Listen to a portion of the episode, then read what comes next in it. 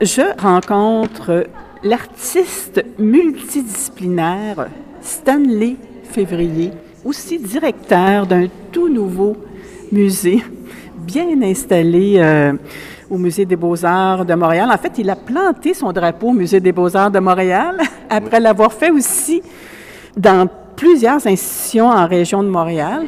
Hein? On parle du Musée national des beaux-arts de Québec, euh, Expression à Saint-Hyacinthe, le Musée d'art contemporain euh, de, Saint-Jérôme. Félicitations pour cette, cette avancée. Et maintenant, bien, ça se passe ici à Montréal, dans, dans cette, euh, cette institution phare qui est le Musée des beaux-arts de Montréal. Bravo pour cette mission accomplie. Et qu'est-ce que le MADI?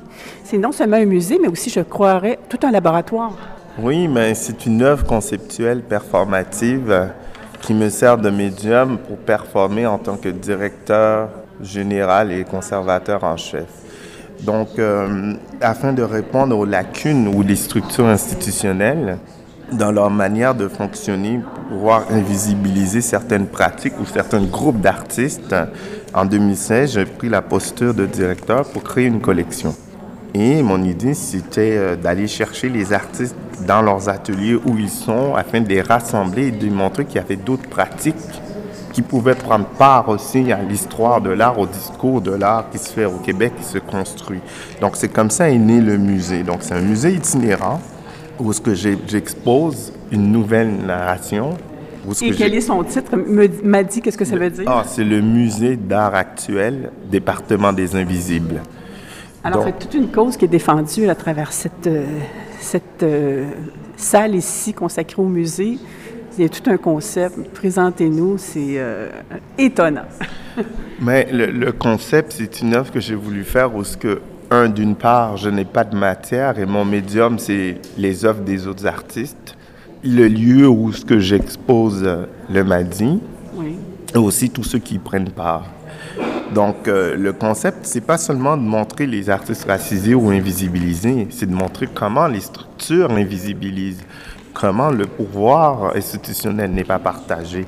Et il y a eu plusieurs articles qui ont démontré que, exemple, dans les musées au Canada, le pourcentage, tout le monde était blanc.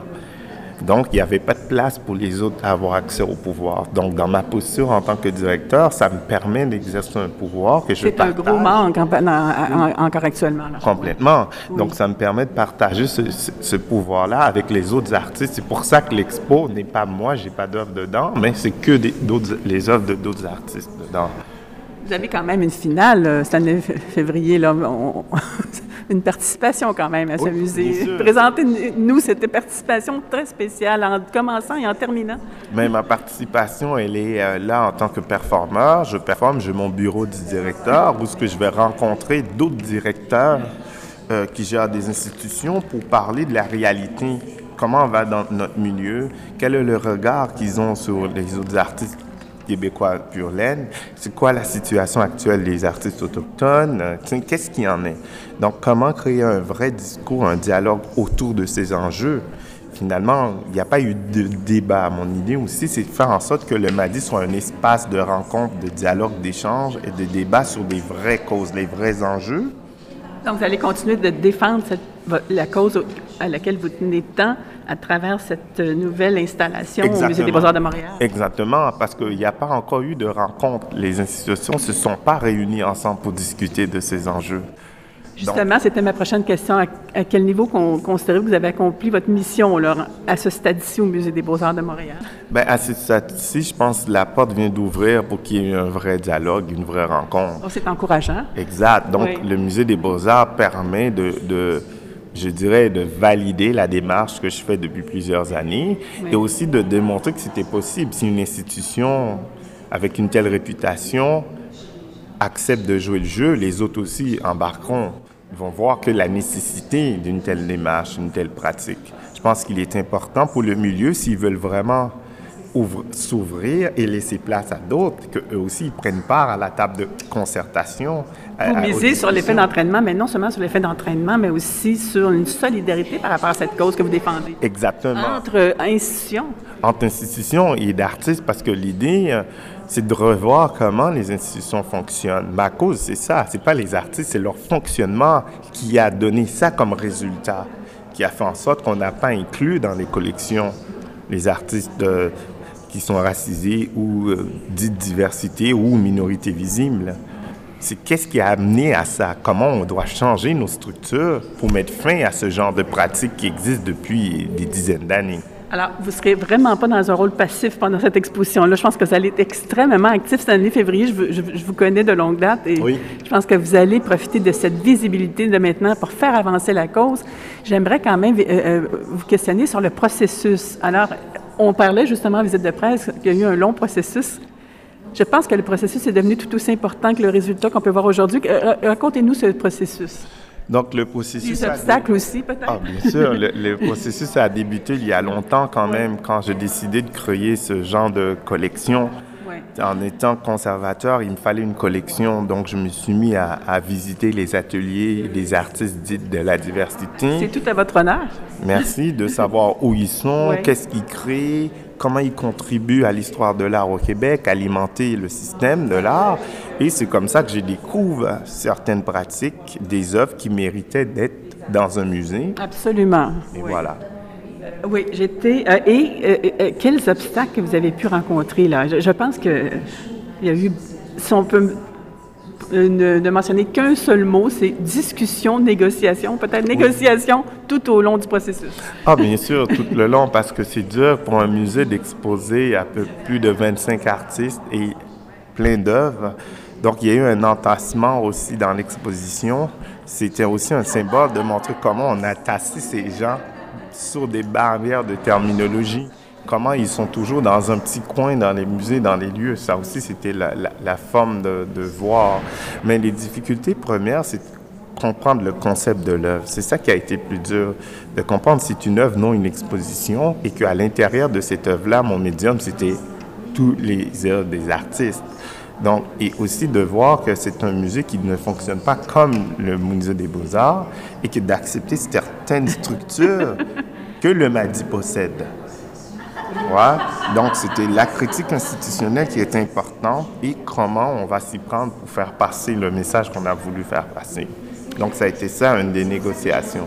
Alors, les, deux commissaires impliqués dans ce projet-là m'ont dit que c'était quelque chose, ça, a pris non pas plusieurs mois, mais des années. Hein. Oui, oui, oui, ça a été long comme processus. mais c'est normal aussi. Hein. Comment a été le vécu des artistes? On a beaucoup parlé du vécu des commissaires, mais les artistes, comment ont-ils vécu ça? C'était peut-être pour certaines premières en musée. Oui, oui, ben, certains sont venus euh, installer leurs œuvres. C'est sûr qu'il y a une façon de faire. Beaucoup aimeraient présenter leurs œuvres d'une manière en étant dans un musée.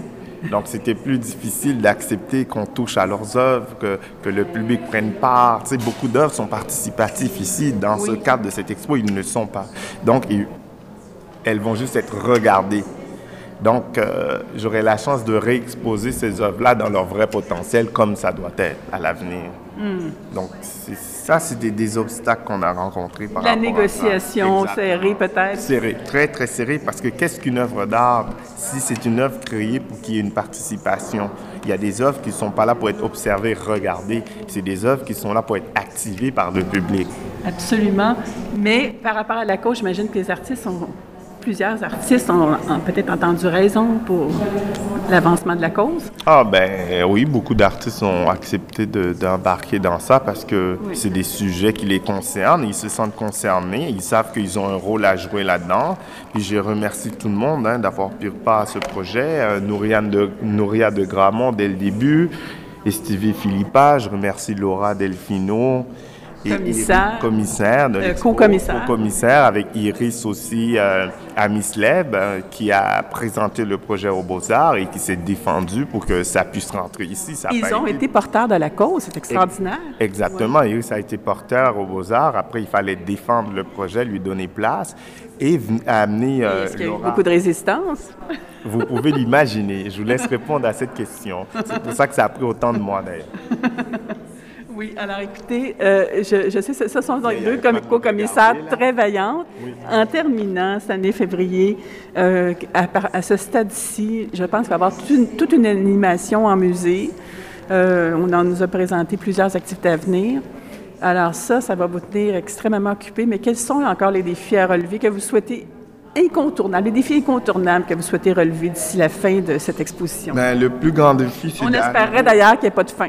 c'est d'arriver à mobiliser une date où qu'on aura un vrai débat ouvert dans un dîner, inviter tous les ceux qui gèrent le milieu et qui ont des postes importants de- à la direction, de parler des 20, 30 dernières années et quel est le plan d'avenir pour notre milieu.